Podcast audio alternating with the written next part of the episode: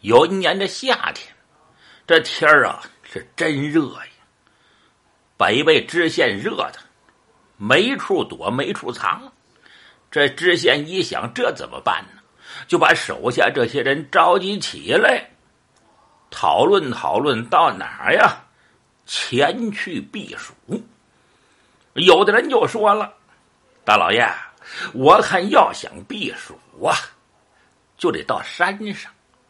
那山上树木又多，另外山上风大呀，有风，它就凉快。”知县一听也对，又有人说了：“大老爷，他说的不对，要想避暑，就得找有水多的地方。”比如海边上，往海水里一泡，那多美呀！啊，又有人说了，那不行，要想避暑啊，就得往北走，越往北走，温度越低。要是到了东北，那地方好凉爽的很。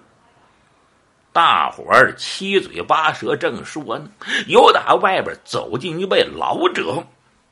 这老者呀，听着这些人说话，也听了一会儿了。